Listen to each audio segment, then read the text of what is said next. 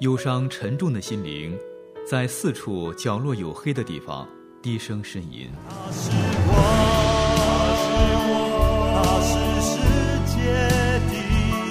我们需要看见，给我们一束光，一个希望。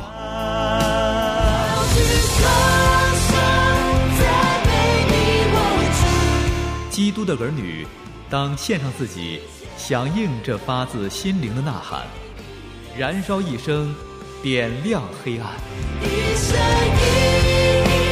宣教事故时，燃亮的一生。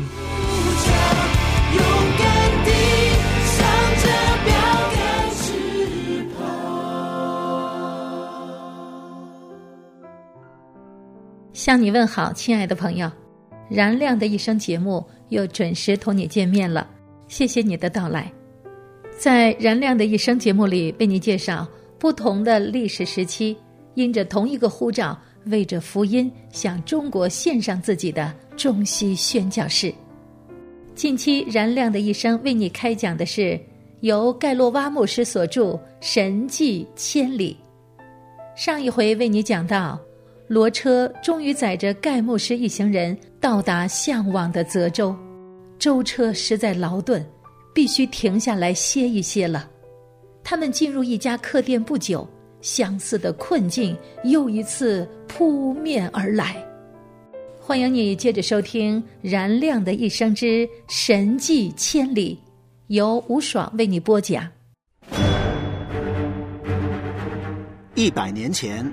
一群外国人因上帝的呼召，全然献上自己，漂洋过海来到中国传扬福音。面对羞辱、逼迫、苦难和杀害，他们如何坚持和走过？欢迎收听盖洛湾牧师所著的《神迹千里》。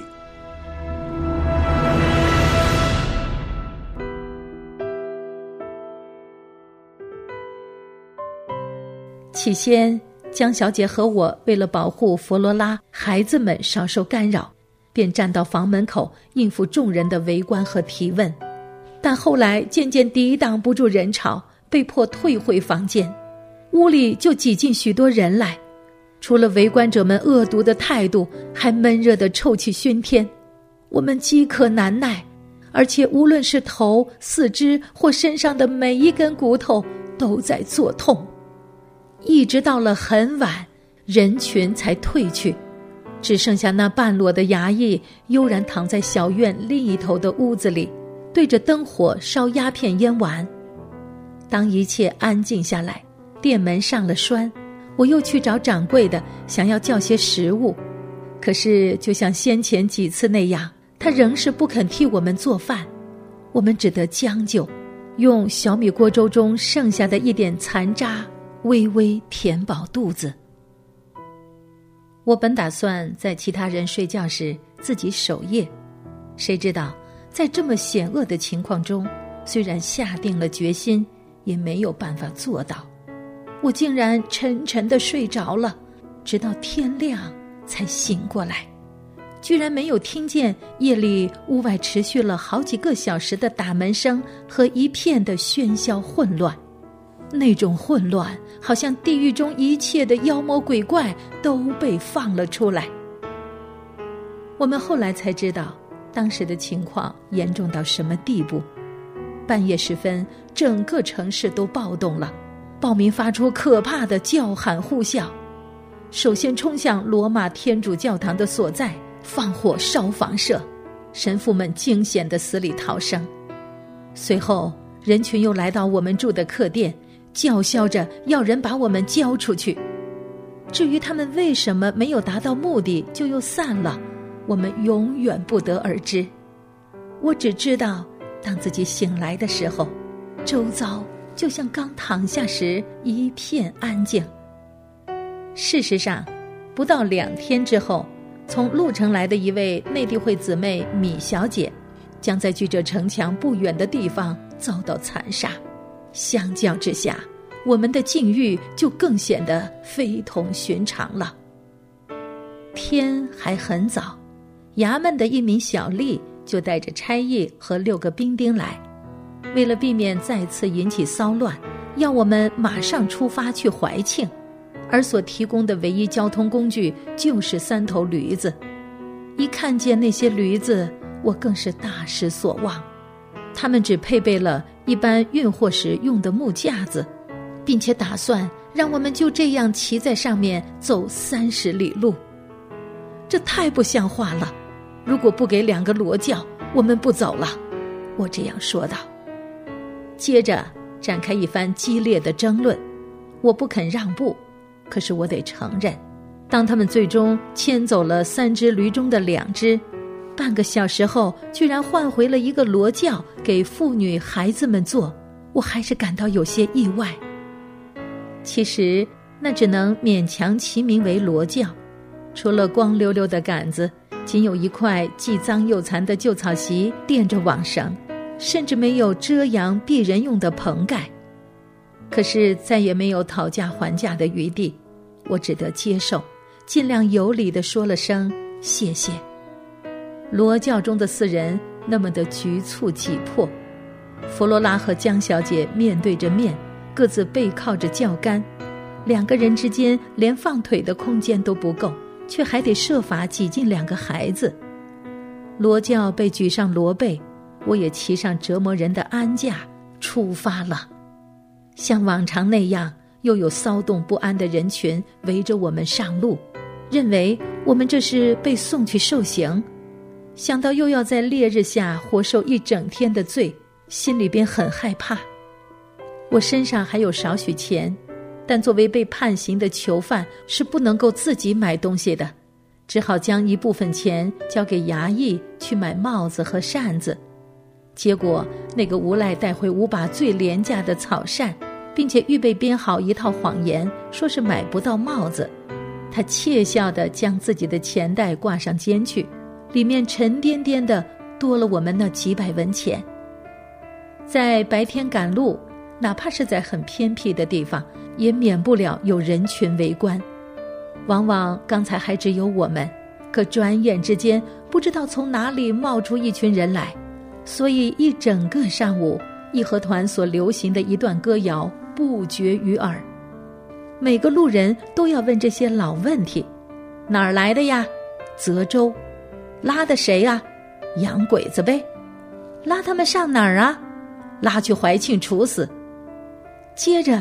就在想起那可怕的歌谣的叠句：“神灵震怒要报仇，洋人流血才降雨。”越到后来，太阳的威力越强，我们就更加的辛苦。面对可怕的酷热和苍蝇，扇子都不管用了。两位女士和孩子们在局促的罗教里挤得难受。更雪上加霜的是，弗罗拉这时得了痢疾。孩子们的胳膊和腿上因暴晒而长水泡，水泡擦破了皮，刺痛的很。他俩忍不住的哭了起来，甚至那差役见了都不忍心，并将自己的宽檐草帽借给弗罗拉，并且允许我从路边的树上折些带叶的树枝，以遮盖孩子们皮肤长泡的腿。大概到了中午时分，我们问何时停下来吃午饭。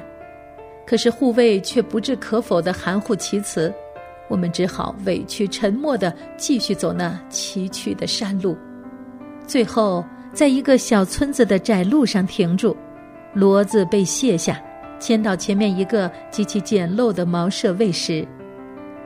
茅舍里有一位看上去一贫如洗的妇人，我们被交给她照管，只要有个能避火辣辣太阳的地方，我们已经很感恩了。就随着老妇人进屋去，那妇人的凄苦贫困不止在于住房的破败，更反映在她皱缩凹陷的脸上。同为受苦人的处境，似乎拉近了她与我们的距离。等护卫离开，听不见之后，他对于我们将要被处死，表示了深切的同情，并向两位女士倾诉了久旱带来的普遍的惨况。听了令人心碎。那妇人似乎已经敞开了心门，是我们分享福音的好机会。向一个有需要的心灵传讲生命的道，其中的喜乐使人忘记了自己的饥渴，将救主介绍给一位劳苦担重担、从没有听说过耶稣的人所带来的莫大安慰，甚至消融了我们自身的痛苦。当两位姊妹告诉我这件事时，脸上都显出喜悦的光辉。很快又上路了。罗夫既粗暴又冷酷，丝毫不连续坐在罗轿里的人，我也无法忍受那运货安驾的折磨，我就下来行走。自从离开泽州之后，几乎全靠赤脚步行。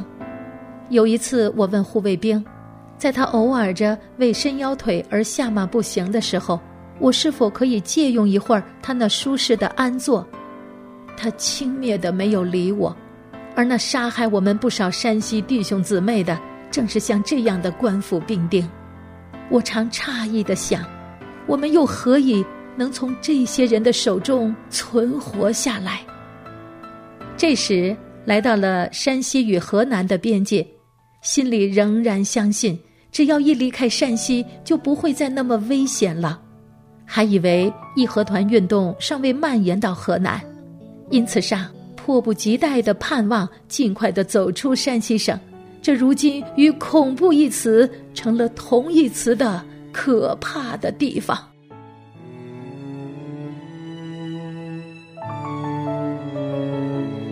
主耶和华是我的亮光，是我拯救性命的保障。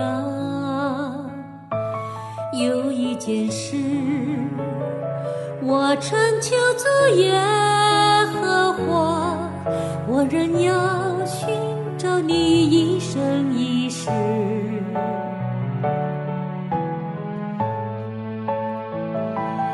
当我遭遇患难，你必安安保守我，把我藏在隐秘处，磐石上。现在我高过四面仇敌，在你帐幕焕然掀起。我要唱诗歌颂你的名，你的慈爱。逃亡路一波三折，所有困苦的记忆都在山西境内。一行人终于行至河南与山西的交界。盖牧师原以为义和团运动也许没有想象中蔓延的快。河南还没有受到多少的牵累，然而实际的情况却是，今天的节目到这儿就结束了，感谢你的收听，欢迎你在下次节目时间接着关注，听众朋友，再会。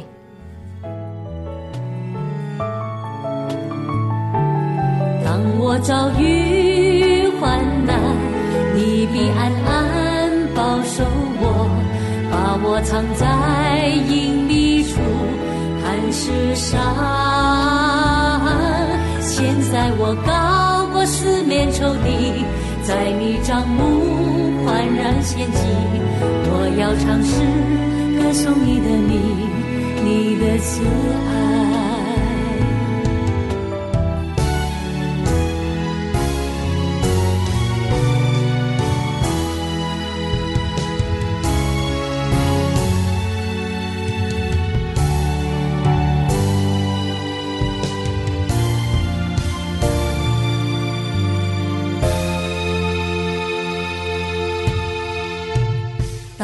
遭遇患难，你必安安保守我，把我藏在。